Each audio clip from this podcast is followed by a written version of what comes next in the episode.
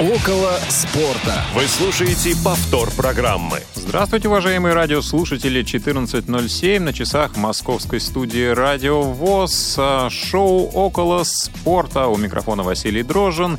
Этот эфир, как практически все предыдущие со мной в компании проводят Федор Замыцкий и Павел Обиух. Ребят, привет вам!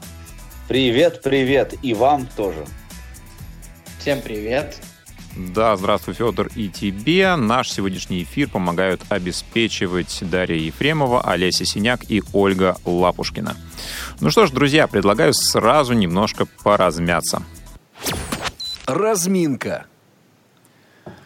Итак, у нас была насыщенная спортивная неделя. Кому что запомнилось э, в этот период, тем более, что событий было в разных видах спорта достаточно много. Можно я начну? Давай, Федь, Прям... начнем с тебя. Прям горит. Не, мне на самом деле, я очень сильно люблю, наверное, этот клуб иностранный, за который я, возможно, больше всего болею, это испанская Барселона. И меня очень, э, ну, можно сказать, взбесила история с тем, как увольняли Вальверде. А, я не думаю, что Вальверде идеальный тренер для Барселоны, я не, хотя я не считаю, что он провалил свою работу, но то, как его увольняли, я просто поясню. А, руководство Барселоны вело переговоры с новым тренером, а, абсолютно не скрывая этого, причем до увольнения Вальверды, ну, то есть э, какое-то такое унизительное отношение было, и мне вот это вот очень сильно не понравилось. Ну, то есть его так в открытую как бы уже списали, ты это имеешь в виду? Да, при том, что, ну, я бы не сказал, что прям результаты какие-то ужасные, да, безусловно. Ну, на первом месте но... они шли, да. И да, два вылета из Лиги Чемпионов после, так скажем, камбэков команд, которые против них играли сначала Рому, потом Ливерпуль. Но в целом сказать то, что команда прям рассыпалась или еще как-то, мне кажется, просто человек не заслужил такого отношения к себе. И вот сам процесс прощания с футболистами потом, мне кажется, он это подтвердил, как тепло с ним прощалась команда и, в общем, сколько добрых слов было сказано. В общем, я очень плохого мнения о руководстве Барселоны. И до этого был невысокого, но сейчас особенно. Вообще, коллеги, вот вы заметили, что в последнее время вот эта тема а, руководства и менеджмента всяких разных клубов, она становится каким-то трендом. Uh, mm-hmm. Да, вот мы, мы говорили об этом в контексте Тоттенхэма до Нового года. Ну, понятно, что в российских клубах это вообще такая история уже uh, притча во языцах. Сейчас, uh, мне кажется, вот тенденция того, что слишком много предпринимателей начинают вмешиваться в дела, так сказать, футбольные. Ну, для них это игрушка в чистом виде.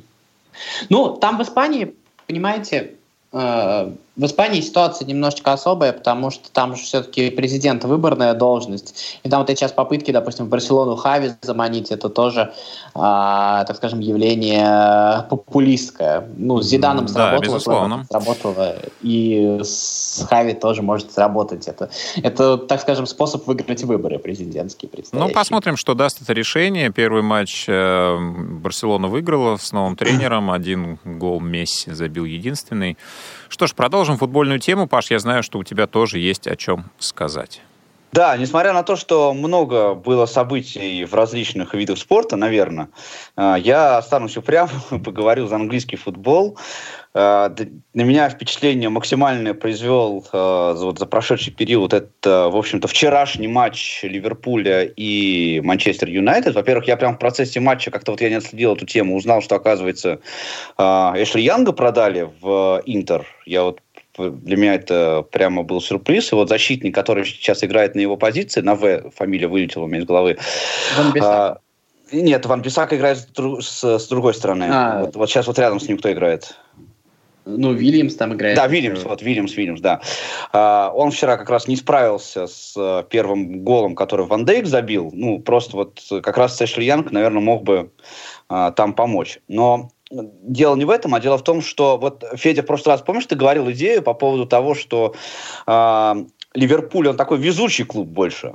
И я вчера посмотрел на э, игру вот именно с этой точки зрения, и действительно, э, конечно, Ман... нельзя сказать, что Ман Юнайтед выглядел плохо, прям вообще нельзя сказать. Они нормально выглядели, но к тому, когда Ливерпуль забил уже третий мяч, а два мяча не засчитали, кстати, да, в первом тайме, э, Ман Юнайтед к этому моменту даже ни разу не ударил по воротам Ливерпуля. Это во-первых. И во-вторых, конечно, э, гол, забитый Салахом на последней минуте с, с передачи Алисона, это вообще просто было... Ну, это было такой... Не то, что вишенка, это прям было такой огромней вишни на всем этом торте. на торте. Я да, арбузом, да, да, да, да. Я единственное, Паш, я не имел в виду то, что прям Ливерпуль незаслуженно. Я имел в виду везение. Нет, нет, ну, например, я понимаю, да. То, что в двух матчах подряд не играет Кейн и не играет Решфорд. Ну, так должно совпасть, вот, понимаешь? Ну, да, так, так должно совпасть. Ну, посмотрим. У Ливерпуля я сейчас не знаю, с кем следующий матч. Сейчас не, не, не могу вспомнить. Посмотрим, что... по-моему, я смотрел на этой неделе. Получается, что Ливерпуль побил ну, очередные рекорды. 64 очка после 20 а, двух матчей, да, 21 победа. Да, он побил рекорды Баварии и Манчестер Сити. Манчестер Оба рекорда Сити, да, ставили очка. Бавария и Сити с Гвардиолой. Ну, там, там целое множество россыпь рекордов. Я сегодня смотрел статью. Там и серии побед, серии домашних побед. 150-я и... победа Клопа, кстати, была вчера в, в матчах с Ливерпулем, ну, во главе этой команды. Да, при том, что вот именно по матчам в английской премьер-лиге у него там пока еще процент не рекордный, то есть у Гвардиолы и у Мауриньо он пока выше. Вот количество побед относительно количества всех матчей. Ну, это же здорово, что ему есть куда стремиться пока да, еще. Да, ну что ж, друзья, у меня есть много нефутбольных новостей. Я сегодня специально не выбирал ничего футбольного, но за исключением одной э, темы с футболистом связанной, но она не ключевая. А, то, что меня ну, тоже заинтересовало на прошедшей неделе, это бой в UFC между Конором Макгрегором, да, легендарным, и Дональдом Сирони, который Макгрегор выиграл на 40-й секунде. Это было возвращение Конора после достаточно большой продолжительной паузы. А, было около спортивных событий много с ним связанных, в том числе, когда он приезжал сюда, и когда за ним а, дагестанцы гонялись, и много чего еще. Но, тем не менее, он вернулся и достаточно уверенно победил. Много стало развиваться разных сплетен, и много ходить слухов относительно того, что это был а, матч с данной Сирони, и что 40 секунд он э, фактически не сопротивлялся, но вот э, разбор различных аналитиков все-таки опровергает эту точку зрения, и сейчас э, выясняется, кто же будет следующим соперником Конора, будет ли это опять Хабиб с матчем-реваншем, или это будет Флойд Мейвейзер. В общем, пока думают люди. Но, тем не менее, кто увлекается смешанными единоборствами, конечно, возвращение Конора — это большое событие. Просто какое разочарование для болельщиков, понимаешь, 40 секунд. Ну, э, на самом деле, вот если изучить э, биографию боев э, Конора, то у него там были победы на 13 секунде. Конечно, учитывая то, те ресурсы, которые тратятся на подготовку боя, тот ажиотаж, это ведь люди приходят, покупают билеты, смотрят по телевизору, может быть, где-то в барах, и смотрят, ну, одну минуту. Здесь, конечно, в этом плане э, футбол выигрывает всяко. При том, что там очень дорогие билеты, там жуткие цены. Да, но это, тем не менее, все окупается. Ну что ж, друзья, переходим к нашей второй рубрике.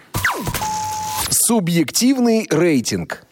И я напоминаю, что вы, уважаемые радиослушатели, можете присоединиться к нашему разговору и рассказать, какие вам события на прошедшей неделе запомнились в мире спорта. Поделиться этим с нами по телефону 8 800 700 ровно 1645, по скайпу radio.voz.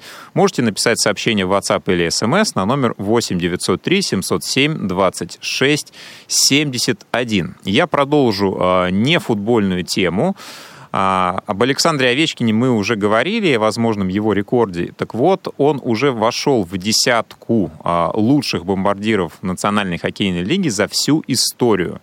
И ему остается около 200 шайб до рекорда Уэйна Грецки всех времен. И, в принципе, теоретически он этот рубеж может покорить. На прошлой неделе он сделал два хэт-трика. И а, вышло несколько обзоров, посвященных Александру. В принципе, меня заинтересовал, заинтересовала одна статья, и а, в ней рассказывается, что действительно а, Овечкин уникальный хоккеист. Возможно, он может стать ну, э, легендой хоккея всех времен, да, не просто величайшим хоккеистом из России, который играл в хоккей когда-либо, уже Александр фактически, ну, в настоящее время, может быть, не по титулам, но по совокупности, эм, наверное, своих качеств им стал. А, но, возможно, он а, сможет стать лучшим хоккеистом за всю историю. И сейчас а, Александр активно к этому движется. И вот один такой параметр интересный. Предлагается разделение хоккеистов вообще по трем параметрам. Это сила, это скорость и техника. То есть чаще всего у хоккеистов выделяется ну, одна сильная сторона. У кого-то выделяются две, да, как правило, это суперзвезды. Ну и у избранных, возможно, есть в зачаточном состоянии а, развитый третий параметр. Но так, чтобы они все а, одинаково развиты были у какого-то хоккеиста, этого не было практически никогда. И а, Овечкин, э, на секундочку, у него рост почти 190 и почти 110 килограмм веса при этом у него достаточно а, хорошая техника, ну, мягко говоря, да, и высочайшая скорость. То есть при том, что, как правило, звезд своих команд принято в а, Национальной хоккейной лиге оберегать, есть так называемые тавгаи, которые специально выходят на лед а, наказать обидчиков, то Александр свой первый матч в НХЛ уже в далеком 2005 году начал на 37-й секунде с того, что впечатал защитника в борт так, что треснуло защитное стекло. Вот, поэтому очень разносторонний игрок, э, достаточно много он уделяет э, внимания и благотворительности, в принципе, над своим образом работает и вне площадки, и я считаю, что действительно здорово, что у нас такие люди в спорте существуют. Ну, у меня нет никаких комментариев к этой новости, кроме того, что вот пришла такая мысль, что э, Россия в хоккее это как Бразилия в футболе. Знаешь, вот э, очень много российских хоккеистов э, покупаются в разные клубы и становятся топами, реально, как вот как бразильские футболисты становятся топами в европейских клубах. Э, но российский чемпионат хоккейный, вот КХЛ, он точно так же, как и бразильский чемпионат, в общем, про него так мало кто знает за пределами страны. Вот ну, нет, вот я, нет, смотри, я с тобой не соглашусь, хотя бы потому, что э, ну, КХЛ идет на втором месте, в принципе, в мире то есть есть НХЛ, понятно, и весь остальной мир. Но вот во всем остальном мире КХЛ идет на втором месте. Да, ну ладно, тут я, может Надо еще просто сказать, то, что все-таки хоккейный мир, он географически, ну, намного более узок, конечно, чем футбольный мир. Он, ну, Или намного менее меньше. широк. Ну, пожалуйста. Ну, ладно, извините, я, я хотел да, сказать, Паш, но ну, я чувствую, ты хочешь, хочешь э, развить а тему. Мне, а, мне всегда, я, я с уважением отношусь к Овечкину и хочу, чтобы у него получилось побить рекорд, но мне почему-то всегда, вот, э, как помню, чисто как хоккеисты, Дацук и Малкин нравились больше. Ну, ничего не могу с собой сделать. Ну, это дело вкуса. Да, да, конечно. Ну что, Федь, а, у тебя была футбольная... Давай, я тоже про хит, я про хит-трики да, продолжу, давай. раз уж ты про хит-трики начал. А, нападающий Патрик Холланд, который перешел из а, Зальцбурга в Дортмундскую Боруссию, а, сделавший 5 хит-триков уже в этом сезоне, забивал, делал хит-трик в Лиге Чемпионов, а, там побил много различных рекордов в Лиге Чемпионов, там самый молодой игрок, забивавший, делавший хит-трики, в общем, много чего. Он в первом своем матче за Дортмундскую Боруссию тоже сделал хит-трик, выйдя на замену на по-моему, 66-й минуте матча. Вот. В общем, неплохое начало, и мне кажется, что мы можем ждать того, что вырастет ну, новый, так скажем, очередной интересный нападающий. Ну, Боруссия вообще славится тем, что растит звезд, и по-моему, по доходам а, от трансферов а, Боруссия ну, вот за последние несколько лет выделяется значительно.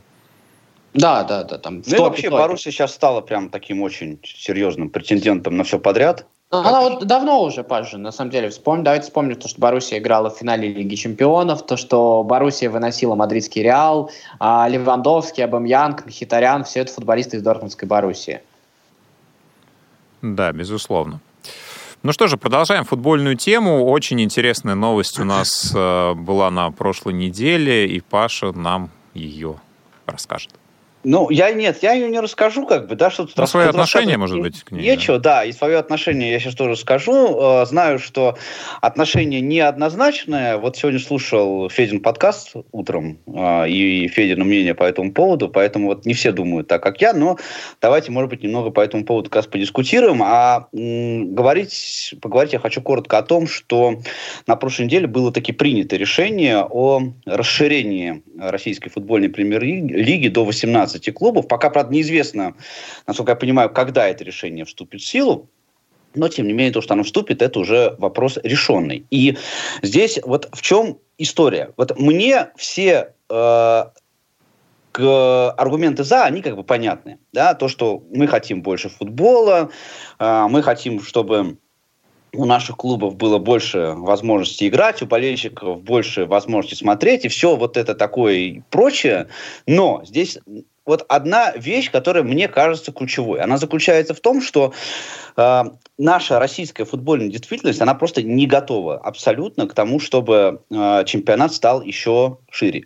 Э, еще больше команд играло в РПЛ. Ну, мне кажется, очевидные совершенно причины. Во-первых, календарь. У нас северная страна. Здесь вот когда говорили о переходе на систему э, осень-весна, да, э, все эти аргументы я тоже понимал о том, что э, мы должны вот в ритме европейского календаря играть, и чтобы футболисты набирали свою физическую силу в в те же моменты, когда это делают европейские сборные, но этого не произошло. То есть наши показатели за вот эти 5 или 6 лет, когда мы играем осень-весна, они стали хуже, чем они были тогда, когда мы играли чемпионат весна-осень. И э, вот здесь тоже, я тоже понимаю вот эти аргументы, о которых я уже говорил, но не произойдет никакого улучшения, а произойдет ухудшение, мне кажется, еще учитывая тот факт, что у нас вообще календарь обычно составляют люди, которые, ну, ну, я не знаю, мне вот как-то сложно об этом говорить так вот без эмоций, да, а, потому что ставить матчи там на начало декабря в Красноярске, ну, мне кажется, здесь вот как-то очень далеко это от здравого смысла. И да, я согласен с тем, что надо переводить чемпионат на э, большее количество команд в РПЛ. Да, это может быть там поднимет мотивацию. Да, это может э, а, повысить интерес болельщиков. Но для этого нужна почва, для этого нужны люди, которые, вот хорошие менеджеры, которые будут составлять календарь. Нужно, чтобы наши клубы, вот по экономическим даже соображениям, да, были не такие слабые, как сейчас. У нас сейчас клубы из РПЛ даже по финансовым соображениям просто расформировываются. Мы все помним Тосна, да, и сейчас у многих клубов экономические проблемы есть. И мы имеем чемпионат, в котором у нас сейчас 16 клубов, из которых, извините, там э, треть играет какой-то более-менее нормальный футбол, остальные просто жуют вату. У нас просто будут жевать вату на два клуба больше, чем раньше. И вот, э, да, я согласен со всем, но мне кажется, что это надо вот не сейчас. Мы просто не готовы к этому.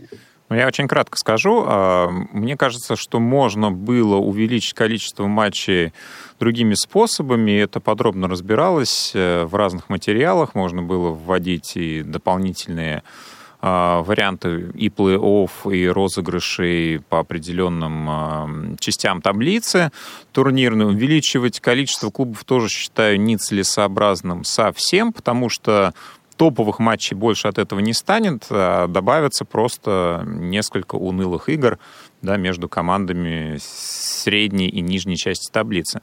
Ну, я думаю, что это тема большой отдельной передачи. Сейчас, наверное, действительно, что тут скажешь? Ну, а я свое да. мнение говорил у себя в подкасте. В принципе, думаю, можете послушать. Не вижу смысла повторяться. Да, если интересно, 442, пожалуйста, обращайтесь. Ну что ж, перейдем к нашим обзорам. А, сегодня у меня такая интересная тема. Я нашел сразу, ну, я наткнулся на одну новость про Хакана Шукюра, а, нападающего сборной Турции, известного, легендарного, я думаю, для турецкой команды в свое время игравшего за Галтасарай 12 лет, 16 лет за сборную Турции. Кто помнит чемпионат мира 2002 года, где сборная Турции заняла третье место, обыграв в матче за третье место еще одну сенсацию того турнира команду Южной Кореи. А, на 11 секунде тогда Хакан Шукюр забил, забил самый быстрый гол чемпионата мира. И э, в настоящее время получается, что э, этот уникальный футболист находится за пределами Турции, за, находится вынужденно, водит такси. Э, у него была своя пекарня э, год назад, но он был вынужден тоже ее закрыть.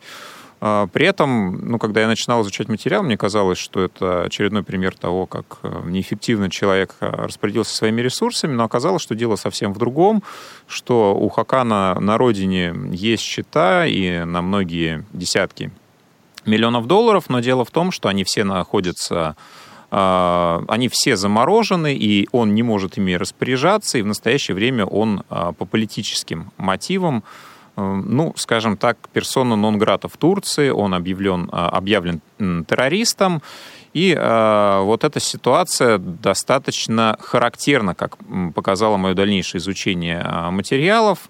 Примерно в таком же статусе, в такой же ситуации находится еще один э, турецкий игрок, правда уже баскетболист, Энес Кантер, игрок Национальной баскетбольной ассоциации, центровой, тоже не может вернуться на родину. А, он не водит, правда, такси, он действующий игрок, у него достаточно хороший контракт, но, тем не менее, он не общается со своими родственниками, он а, испытывает трудности при а, выезде в другие страны, на него выписан ордер на арест в Турции, и, откровенно говоря, сам президент Турции Эрдоган считает его своим личным врагом. А, Все это происходит из-за того, что оба игрока публично высказали свои политические взгляды, неодобрение действующему курсу власти, и а, вот таким образом а, государство платит своим спортсменам, которые в свое время ну, прославляли Турцию и добывали различные медали. Но вот э, что касается Шукюра, его еще дополнительно вычеркнули из всех клубных списков Галатасарая, то есть если попытаться найти упоминание, э, видимо, в клубном музее, то Хакана Шукюра там не найдете. Это, конечно, ну вот мне сложно понять, как это может происходить в нынешнем спорте. Ну и вот до кучи, что называется, еще одна статья попалась мне на Sports.ru, где рассказывается о спортсменке из Ирана, а, которая заняла третье место на Олимпиаде по тейквондо в 2016 году. А, и для Ирана это была первая медаль, первая женская олимпийская медаль. Так вот, сейчас а, Кимия Ализаде тоже покидает Иран и уезжает в США именно по причине того, что не готовы власти Ирана ну, поддерживать э, женский спорт э, именно в медиапространстве, поскольку считается, что то, что женщина э, во время схватки, ну, условно, в различных стойках делает, это не, под, не подобает женщине, и пытались использовать э, Кимию в различных политических играх, что ей, соответственно, тоже пришлось не по душе, и она написала открытое письмо, достаточно эмоциональное, ну и все желающие могут на Sports.ru ознакомиться со всеми тремя материалами, тем более, что перекрестные ссылки в них есть. Таким образом, а, политика вмешивается в очередной раз в спорт, и вот это имеет такие, на мой взгляд, достаточно печальные последствия. Ну, у нас, а, у нас это тоже я вот, быть, мне кажется. Можно, да? да. Про, иранскую, про иранскую, просто как раз вчера прочитал новость про иранскую шахматистку. А, я сейчас боюсь ошибиться и произнести неправильно фамилию. В общем, а, там как раз вот во всей этой истории с украинским Боингом а, так скажем, а, попалась вовремя она на том, что у нее вот платок их а, слетел и успели сфотографировать во время вот шахматного матча. И, в общем, там началась настоящая травля по поводу там предательства ислама и всего такого. И теперь она не может вернуться на родину, а, фактически без средств существования находится за границей. Тоже достаточно такая тяжелая история. Ну что ж, друзья, может быть, каким-то более позитивным новостям перейдем. А, Федь, я знаю, у тебя есть э, интересная статья про финансовые результаты клубов. На сайте чемпионат.ру под авторством Кирилла Хаита вышла статья, где рассматривается последний отчет FIFA о доходах в клубов. И там самое интересное то, что э, показана тенденция, как топ-клубы европейские, мировые начинают есть такая тенденция, они меньше зависят от э, доходов, которые приносят болельщики, которые приходят на стадион. То есть, если там для клубов, которые были вверху этого рейтинга, а это было 27-30% еще 10 лет назад от общего дохода, то есть сейчас это где-то 17-18%. И, в общем, тенденция каждый год, она однонаправленная, так скажем, к снижению этой зависимости. Сегодня клубы много зарабатывают на социальных сетях, много зарабатывают на различном а, мерче, на рекламных контрактах, на телевизионных трансляциях, а вот, так скажем, доход от болельщика, который приходит на стадион, он очень сильно снижается. И на фоне этого любопытно то, что мы видим все больше и больше протестов в Англии, в Германии, связанных с высокими ценами на билеты. Э, у меня тут нет мнения, но мне кажется, просто любопытная тенденция, за которой стоит наблюдать. Ну вот это, кстати, объясняет то, что многие клубы российские, вот я имею в виду, э, на собственном опыте знаю, что руководство этих клубов так довольно прохладно относится к болельщикам, ну то есть особо не скрывает того, что мнение болельщиков на тот или иной вопрос их, в общем-то, не интересует, да, потому что не, не боятся потерять фанатов. Ну да, такая не, не очень э, очевидная позиция. Я бы с ней поспорил, но сейчас э, думаю, что мы все-таки перейдем, наверное, к твоему обзору. Да, у меня будет коротенький обзор. Я, друзья, хочу вам порекомендовать очень э, подкаст. Э, он есть в iTunes и есть его видео э, вариант на YouTube канала э, под названием «Бесконечная история». Это Михаил Поленов и Тимур Журавель. Они э, вспоминают различные события футбольные, связанные с э, разными эпохами. И вот последний выпуск, который у, у них был опубликован, связан с 2008 годом, э, таким довольно ярким для России, потому что вы помните, что Россия дошла до полуфинала чемпионата Европы. В этом же году «Зенит» выиграл э, Кубок УЕФА. И они все это так вспоминают, вот и то, что было на футбольных полях, и то, что было вокруг этого, со вставками разными из эфиров, из комментариев, из э, различных репортажей, и в том числе, кстати, вот больше, кстати, чем э, побе не победа, а выход сборной России в полуфинал, э, событие 2008 года, которое я вспомнил с наибольшим удовольствием, это победа э, великого тогда Манчестер Юнайтед под руководством сэра Алекса Фергюсона в Лиге чемпионов, и финал проходил в Москве, если вы помните.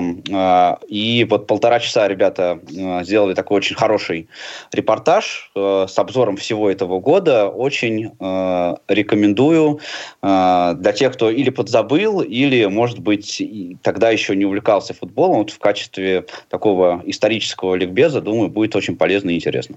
Там очень приятно поностальгировать, на самом деле, слушал этот подкаст.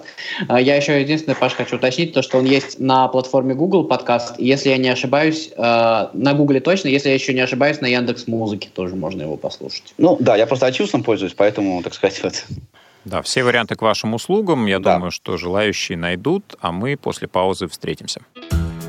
Не успели послушать программу в прямом эфире? Не переживайте. В субботу и воскресенье специально для вас мы повторяем все самое интересное за неделю. Не получилось послушать нас в выходные? Не страшно. К вашим услугам наш архив – Заходите на сайт www.radiovoz.ru. В разделе «Архив» вы можете скачать любую из программ и послушать ее в удобное для вас время. Радио ВОЗ. Мы работаем для вас. Повтор программы. Основное время. Основное время в шоу «Около спорта». Федор Замыцкий, Павел Обиух, Василий Дрожин. Друзья, сегодня мы будем говорить о том, как эволюционировало а, наше современное спортивное медиапространство, как блогинг э, вошел в нашу жизнь, когда это у кого произошло и что происходит в этой сфере сейчас. Если вам есть что сказать на эту тему, вы смотрите за какими-то YouTube-каналами, посвященными спорту, у вас есть любимые ведущие, любимые темы, то, пожалуйста, расскажите нам об этом по телефону прямого эфира 8 800 700 ровно 1645, скайпу радио.воз или напишите сообщение в WhatsApp SMS на телефон 8 903 707 26 36 71. Я пытался честно вспомнить до начала эфира, когда я посмотрел первую YouTube-трансляцию или какой-то канал, посвященный спорту, честно не вспомнил. Вот, ребят, вы помните свой первый спортивный канал, блог, видео? И если а мы да, говорим, то какой? Мы говорим о блогинге в контексте вот YouTube только, да? Мне кажется, это угу. характерная черта, но я думаю, что можем не ограничиваться YouTube. Потому что у меня, конечно, вот первое такое регулярное знакомство с э, футбольным э, таким вот регулярным, да, вот знакомством с футбольными новостями, и я могу это назвать блогом, все-таки было не на YouTube, а э, это был подкаст Э, программы «Футбольный клуб», которая выход, выходила, сейчас я ее не слушаю совершенно, mm. на «Эхо Москвы». Это Василий Уткин и Сергей Бунтман ее вели эту программу. Она просто потом в, по различным соображениям моим стала гораздо менее интересной, я перестал ее слушать. Но знакомиться с футболом вот так вот э, я стал, э, ну, с новостями и их обзором я стал благодаря им. Это еще было там в 2000, может быть, четвертом или пятом году. А вообще, самый первый и, мне кажется, просто прекрасный футбольный блог, по которому я очень ностальгирую вообще э, все практически время, которое увлекаюсь футболом, это программа «Футбольное обозрение», которая выходила на Первом канале телевидения где-то вот до начала 90-х годов. Слушай, а если все-таки YouTube брать и видео, то что было первым?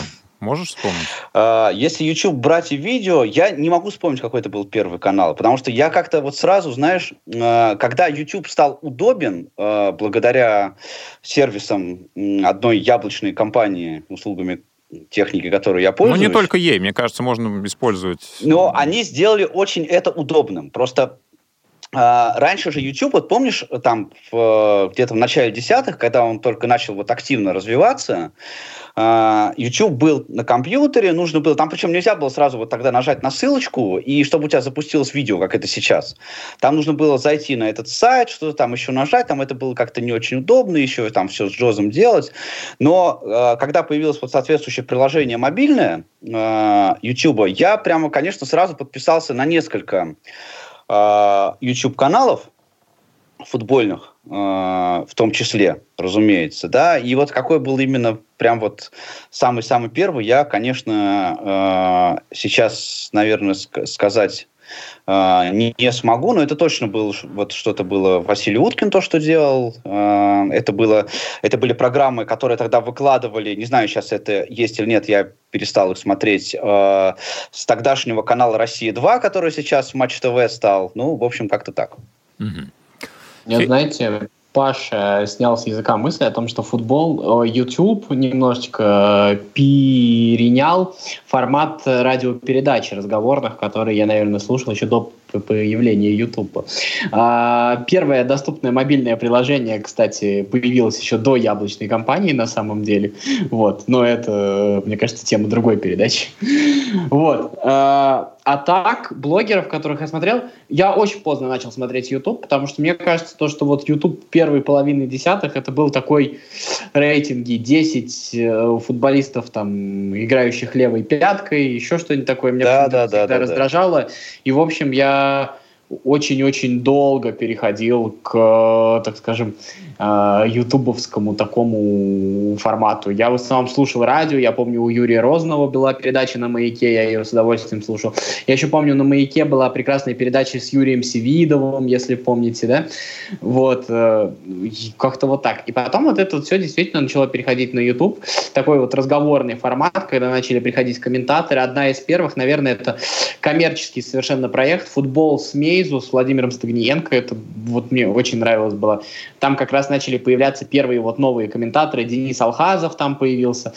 Наверное, вот с этого, возможно, начался. А вот сейчас у них есть, кстати, вот этот канал у Стагниенко. 4D, там, да? Да, 4D, да, да, да, четкий футбол. Вот я его смотрю по большей части с удовольствием как раз. Мне, кстати, очень нравится вообще все, что делает Стагниенко. Это настолько непретенциозно, настолько аккуратно. А, мне только не нравится, как он комментирует. А мне нравится. Ну да, дело вкуса. На самом деле, а, если все-таки ориентироваться на полное отсутствие зрения, то да, я, я понимаю. А если рассматривать это как дополнение к картинке, то, наверное, ну, Владимир весьма неплох. Я вспоминаю вот свои ощущения, когда YouTube э, спортивный появился в моей жизни, наверное, это тоже произошло, может быть, в последние года три. Я не думаю, что раньше. И во многом это происходило потому, что, а, ну вот, например, мне всегда проще а, получить информацию в сжатом виде, в тексте, если есть расшифровка подкаста, вот за что я сейчас э, люблю многие каналы, а, у них есть текстовые расшифровки. Я э, там в 99% случаев а, ну, прочитаю информацию, если это просто то же самое, что люди в беседе обсуждают между собой. Да, очень редко бывают люди, персоны, которые мне прямо интересно э, их послушать, если это речь идет об информации. Если речь идет о, о каких-то вещах атмосферных, когда не просто двое чуваков сидят в студии и общаются между собой, да, когда идут выезды, когда идут, там, я не знаю, зарисовки из жизни человека, например, э, там, не знаю, футболиста, спортсмена, неважно кого, когда, ну, есть вещи, которые можно только условно посмотреть, ну, в нашем случае послушать, да, тогда, ну, здесь никакая текстовая часть не заменит. Но многие, вот, э, я думаю, что вы согласитесь, да, а, со мной, ну, вот, например, не знаю, подкаст э, того же, ну, у Барзыкина есть просто видео вставки, которые, ну, ну, на самом деле не влияют на то, что он говорит. А, у Уткина, ну, практически тоже все можно переложить в текстовую часть. Э, ну, вот все подкасты Лукомского в большей части тоже. Ну, то есть, по сути, можно сэкономить э, уйму времени, просто переведя это ну, все в текст. Вась, я с тобой, знаешь, вот... Мне кажется, мне кажется, что тут важен э, то стало очень удобно, когда появился, появилась возможность регулировать скорость. То есть я практически все подкасты слушаю там на очень сильно ускоренном режиме, поэтому мне кажется, с этим стало попроще сейчас. А, ну, тут возможно, еще, да. Да, знаешь, я еще с тобой вот... Э, тут разный, э, так сказать, протокол, э, разный сценарий получения информации, да, потому что текст а, и это, мне кажется, кстати, вот одна из вещей, почему YouTube сейчас такой популярен. Текст — это то, что тебе надо читать. Тебе надо взять телефон а, или сесть за компьютер и читать этот текст. YouTube, например, я а, почти всегда, вот в 90% времени я не смотрю YouTube специально. Он у меня фоном просто идет. Я там что-нибудь делаю на кухню, я еду в метро, а, я там, ну вот чем-то, я чем-то занят, и у меня а, играет YouTube. Я пользуюсь а, платным аккаунтом, у меня нету рекламы, ну, и, и да, я могу офлайн смотреть ролики, и поэтому вот э, такая возможность позволяет мне эту информацию как бы получать вместе с чем-то, а, а читать это нужно вот, э, как я уже говорил, да, сидеть за компом. Здесь соглашусь абсолютно. Уже другой спорт совсем получается. Фон, фон YouTube, YouTube, конечно, это как король фона, да, для меня тоже. А вот, кстати, про текстовый блогинг такой, заметьте, вот казалось, то, что ЖЖ умер, и текстовый блогинг такой немножко начал умирать. Но насколько Телеграм его возродил заново в новом формате вообще, в принципе? Да, ну Телеграм да, дал новую подумаю жизнь. о Телеграм-канальчике текстовым вещам. Слушайте, ну а давайте поговорим о том, а что сейчас вообще привлекает, чем сейчас э, YouTube привлекает э, вот в принципе аудиторию, безотносительно наличия зрения. Мне кажется, вот если говорить вообще в целом а, про даже не про футбол, а вообще вот про эту сферу, тут есть такое разделение. Э, YouTube, он как бы он очень социализирован в том смысле, что он э, для всех. И тут сейчас произошло очень большое разделение. То есть есть контент очень простой, а это вот, кстати, я скидывал видео, когда мы готовились, в нем тоже отчасти это было сказано, мне кажется, не совсем докручена мысль Никиты Ковальчука. Вот, про то, что есть контент очень простой, где там, я не знаю, громко ругаются матом, где, в общем, делают очень какие-то простые вещи, очень простые какие-то подборки. И сейчас появляется действительно очень сложный контент. А, не только про футбол, вообще в целом, да, различные документальные фильмы, казалось то, что различные исторические какие-то э, экскурсы экскурсы, не только, кстати, и фут, точнее, и футбольные тоже, они возвращаются на YouTube, и они востребованы, у них есть свой зритель. И мне кажется, вот есть вот такое вот деление на два. То есть есть а, что-то такое очень-очень простое, очень цветное, яркое и непритязательное. Просто самое главное, чтобы картинка была красивой и заголовок кликбейтный. И есть э, такой очень сложный контент, который его все очень долго боялись делать, но он оказался востребован и нашел своего зрителя. И поэтому сейчас, мне кажется, его будет появляться все больше и больше. Но получается, есть развлекательный больше контент, а есть больше информационный познавательный Я, контент. Ну, отчасти можно так разделить, но это очень грубое деление. Ну, примерно да. Примерно так. Ну, просто, видимо, разная аудитория целевая под тот и под другой контент. И поэтому ну, кому-то ну, заходит одно, кому-то другое. Я скажу честно, то, что это даже не кому-то, а иногда по настроению я тоже там смотрю какие-то, возможно, глупые обзорчики на какую-нибудь технику у меня бывает, я смотрю, а иногда охота там э, посмотреть очередной новый фильм Дудя потрясающий, к примеру, да. Ну, или ну понятно, то, что, что ситуативно, ситуативно ты да, можешь да, попадать да. и в ту, и в другую категорию, но в большинстве случаев ты все равно находишься в какой-то одной, но, скорее всего. А, мне кажется, то, что вот сложный контент становится нишей, на которой можно зарабатывать, и его пошли делать многие, мне кажется, это достаточно важно. Посмотрите, сколько... Помните время, когда говорили, что если ролик больше 10 минут, он вообще не жилец? И посмотрите, как поменялась ситуация.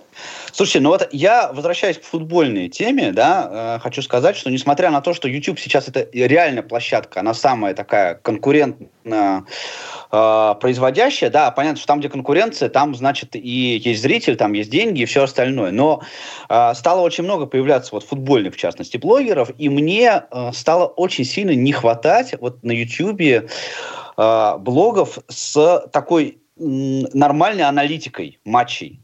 Да, э, вот очень много, я не знаю сколько процентов, но что мне кажется, что подразумеваешь под нормальной аналитикой? Ну? ну, где бы вот э, обсуждали статистику, обсуждали бы расстановки, э, там та, тактические вещи, их это есть но гораздо меньше, чем обсуждение всяких разных околофутбольных вещей, которые, если честно, я даже вот э, иногда смотрю, но смотреть не хочу, потому что вот эти скандалы, интриги, расследования меня, конечно, интересуют гораздо меньше, чем сама игра. Мне кажется, Лукомский уже все за всех рассказал, и больше нечего сказать. Ну, Луко... нет, ну Лукомский, ну, Лукомский это одна точка зрения. Есть же другие точки зрения. Почему бы тому же самому там Барзыкину, да, он понятно, что он делает свой вот этот хайп на том, что Знаешь, э, скан... вот эти вот там противоречивые снимает видео, где он там всех посылает. Про Спартак, там... про Спартак. Но 9 он, из 10 но, про да, Спартак. Но, но, нет, Спартак, нет, он Паш, объяснял, понимаю, он, подожди, он объяснял, почему делает про Спартак. Он про Спартак делает, про, про Спартак будут больше смотреть. Нет, сейчас просто уходишь немножко в сторону. Я понимаю, о чем ты говоришь, я понимаю, чего ты хочешь, но просто вот эта вот история со статистикой, с тактикой, меня просто в свое время за это достала газета Спорт, Спорт Экспресс, и я ее бросил читать, когда они там, я не знаю, пытались посчитать все на свете. И мне кажется, это просто вернется, просто это должно в, какой, в какую-то культуру... Я, нет, Федь, я не, я не только про статистику. Статистика как пример, да? Ну там разбор голевых моментов, например. Вот Понимаешь, вот там, э, там разбор стандартов. Вот этих вещей мне не хватает. Ну, класси- классических обзоров, э, да, вот как сегодня тоже в ролике, который я посмотрел с Ковальчуком, олдскульные такие э, вещи, да, их становится меньше, потому что мне кажется, обозрение. Я что говорю, люди да, хотят, хотят выпендриться в хорошем смысле, хотят, чтобы их э, продукт был не похож на то, что делают другие, и в этом смысле, конечно, они хотят идти вперед, а не возвращаться назад. Но тоже есть примеры классики, ну, просто, наверное, они не столь популярны, как другие. Но вот мне кажется еще, что чем а, привлекателен современный YouTube, да, то, что дает э, ну, независимость развития, да, не подотчетность условно каким-то продюсерам. Ну, понятно, что в каждом проекте есть определенная команда и так далее, но, тем не менее, они чаще всего э, ну, свои идеи могут относительно независимо развивать и пропагандировать. И в связи с этим появляются многие видео, где есть интересные э, вопросы поставленные. В тех же интервью задаются ну, вопросы, да, которые вот, может быть, в официальной, там, не знаю, газете «Спортэкспресс», да, условно По говоря, вряд, бы вряд, вряд ли бы задали, силу, да, вот, на Матч да. ТВ бы не задали. Вот я, например, вспоминаю а, того же Дудя, который, по сути же, спортивный журналист, да, изначально был, и сейчас он ушел в другую сферу, понятно, по каким причинам, но вот мне а, одно из последних его именно спортивных интервью попадалось в 2018 году, а, где он с Игорем Денисовым беседовал, ну, достаточно такое открытое и интересное было, потому что Денисов э, фигура очень противоречивая, да, много было разных э, поступков неоднозначных его футбольной и нефутбольной жизни. И вот действительно то, о чем Денисова на самом деле практически никогда не спрашивали, да, ходило огромное количество слухов о, о каких-то вещах. Вот ну, буквально в одном интервью все было разобрано. И сейчас YouTube дает возможность это делать, и мне кажется, что это, этим еще привлекается аудитория. Тут еще важен момент, то что, э, ну так скажем, вот эти вот э, телевизионные пресс-конференции посередине матча, после матча, настолько они серые, ужасные, скучные были последние годы, и нам уже казалось, то, что у нас такие футболисты, в принципе, что там слушать, э, то есть, и поэтому мы не верили в то, что может делать какой-то сложный контент. Я помню, когда первый раз вот мы с Васей делали передачу еще, э, ты у меня спрашивал о том, какие блогеры мне нравятся, и я тогда сказал то, что э, я пытаюсь смотреть красаву, но мне не очень заходит, и сейчас, в принципе, мои многие претензии сохранились, но вот то, как он раскрывает футболистов, то, как он показывает то, что это не примитивные люди, это люди, с которыми можно интересно разговаривать со своим внутренним миром, и, в общем-то, они за пределами тех шаблонов, которые мы себе о них построили, мне кажется, это тоже заслуга Ютуба и отдельных каких-то футбольных блогеров в этом есть. Ну, какой-то определенный новый мир они открывают. Это да, ну, безусловно, абсолютно точно. безусловно, да. Но это в данном случае же это как инструмент, понимаете? Вот э, возьми любой источник, да, ты возьмешь там подкасты, например. Вот, кстати, в Штатах, например, подкасты э, популярны не меньше, чем YouTube. У нас просто пока вот этот рынок, он еще не пришел. Вот, э, Но он так, развивается. Он да, он, он развивается, да. Э, и это же просто инструмент. Это не важно, ты читаешь текст с экрана, ты слушаешь э, подкаст или ты смотришь ролик на YouTube. Просто э, YouTube для большинства людей это еще более привлекательно, ну, потому что зрячему человеку человеку, например, надо, чтобы за что-то зацепилось зрение. Ну, просто так, кажется... так мозг устроен. Но это любой, понимаешь, вот любой инструмент, ты возьми YouTube, возьми подкаст, он может быть интересным, может быть не, неинтересным. Мне, мне кажется, то, что тут э, вот Васина мысль предыдущая, она ключевая в том смысле, что это YouTube просто стал первой такой свободной площадкой, на которой начали говорить не то, что принято. И это, в общем-то, всех зацепило. А дальше уже в каком это формате, будет ли это в формате подкастов, будет ли это в формате текстов в Телеграме, это все будет будет популярно, потому что а, э, YouTube именно не, не своей мобильностью, не какой-то своей подручностью убил телевизор, а убил вот этой вот своей открытостью. То, ну, что... он пока его не убил еще, Федь, все-таки. Ну, он его не убил, но... Но очень успешно конкурирует с ним сейчас. Мне да, кажется, да, он его скоро убьет, я думаю, но пока Итоговый еще... результат понятен, я вот о чем говорю. Вот. Мне вообще а... вот... Да. Ну, да. да. Давай. Что мне тебе вообще... вообще...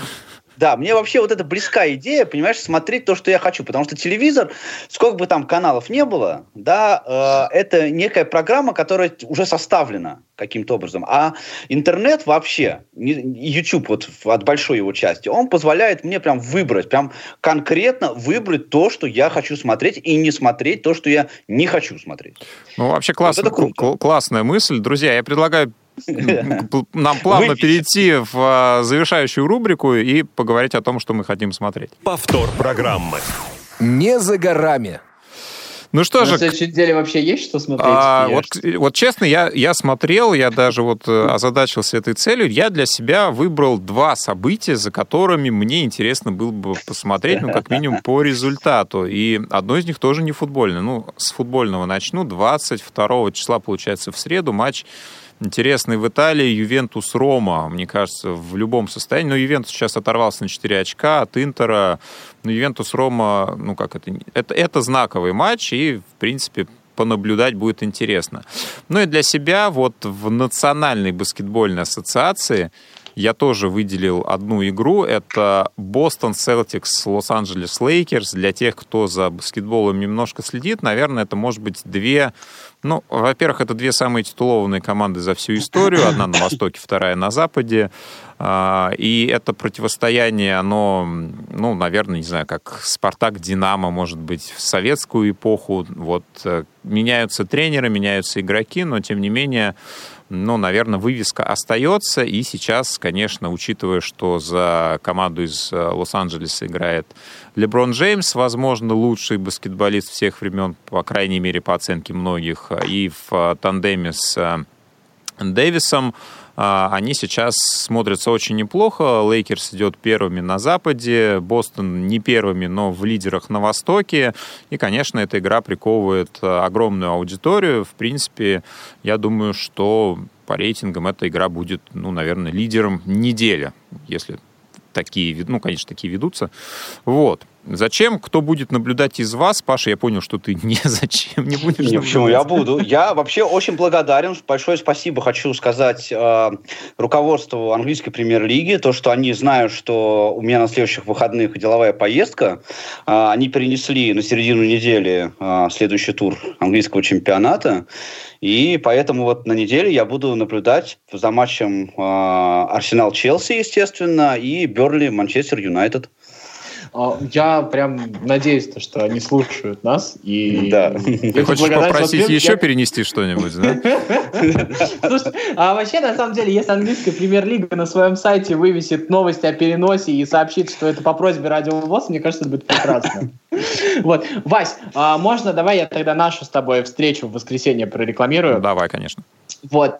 А в подкасте 442 мы с Васей в это воскресенье будем говорить а, о его болении за локомотив, вообще о московском локомотиве, об истории этого клуба, о каких-то перспективах. В общем, Вася там э, максимально подробно выскажет свое мнение, я буду ему задавать вопросы, которые мне интересны про локомотив, так что приглашаю всех послушать. Ну а Паша из Спартак тоже будет, но об этом немножечко позже. Так, а мы время готовы анонсировать а, какое-то? Да, и это воскресенье в 22.00 по Москве. Э, прямая трансляция ВКонтакте и записи будут сразу же, как мы только закончим, на всех площадках выложены. Ну что ж, друзья, присоединяйтесь э, и слушайте нас через неделю в традиционное время 14.05. Федор Замыцкий, Павел Обиух, Василий Дрожин, Около спорта. А этот эфир подошел к концу. Всем спасибо, счастливо, до новых встреч. Пока-пока. Около спорта.